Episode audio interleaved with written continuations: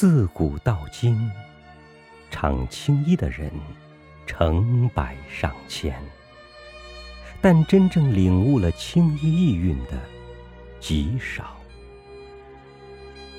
小燕秋是个天生的青衣坯子。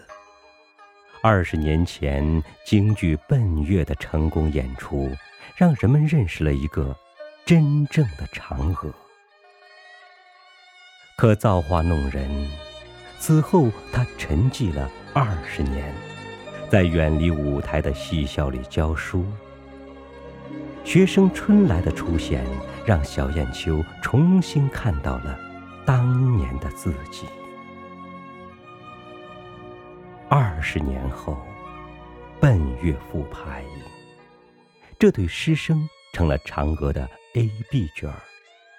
把命都给了嫦娥的小燕秋，一口气演了四场，他不让给春来，谁劝都没用。可第五场，他来晚了。小燕秋冲进化妆间的时候，春来已经上好妆了。他们对视了一眼，他一把抓住化妆师。他想大声说：“我才是嫦娥，只有我才是嫦娥。”但是，他现在只会抖动着嘴唇，不会说话。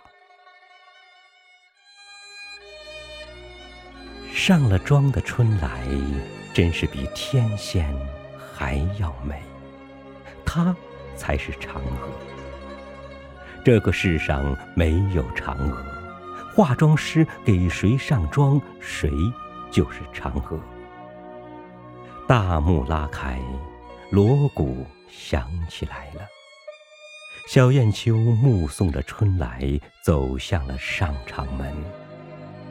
小燕秋知道，她的嫦娥在她四十岁的那个雪夜，真的死了。观众承认了春来，掌声和喝彩声就是最好的证明。小燕秋无声地坐在化妆台前，她望着自己，目光像秋夜的月光，汪汪地散了一地。她一点都不知道自己做了些什么，拿起睡衣给自己披上了。取过肉色底彩，挤在左手的掌心，均匀的一点一点的往脸上抹，往脖子上抹，往手上抹。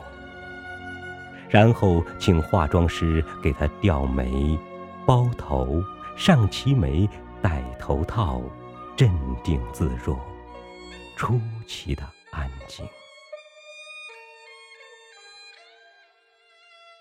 小燕秋并没有说什么，只是拉开了门，往门外走去。小燕秋穿着一身薄薄的西装，走进了风雪。他来到了剧场的门口，站在了路灯下面。他看了大雪中的马路一眼，自己给自己数起了板眼。开始了唱。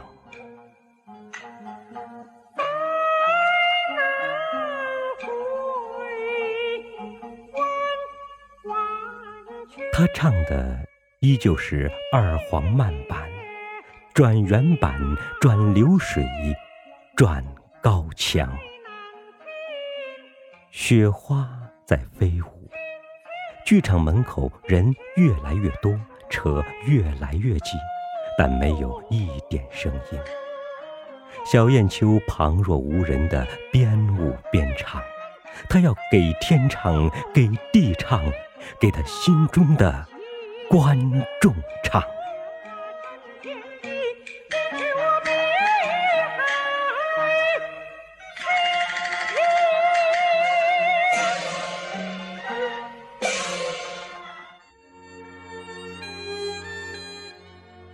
小燕秋的告别演出，轰轰烈烈的结束了。人的一生其实就是不断失去自己挚爱的过程，而且是永远的失去，这是每个人必经的巨大伤痛。而我们在小燕秋的笑容中，看到了他的释怀，看到了他的执着和期盼。生活中充满了失望和希望，失望在先，希望在后。有希望，就不是悲伤。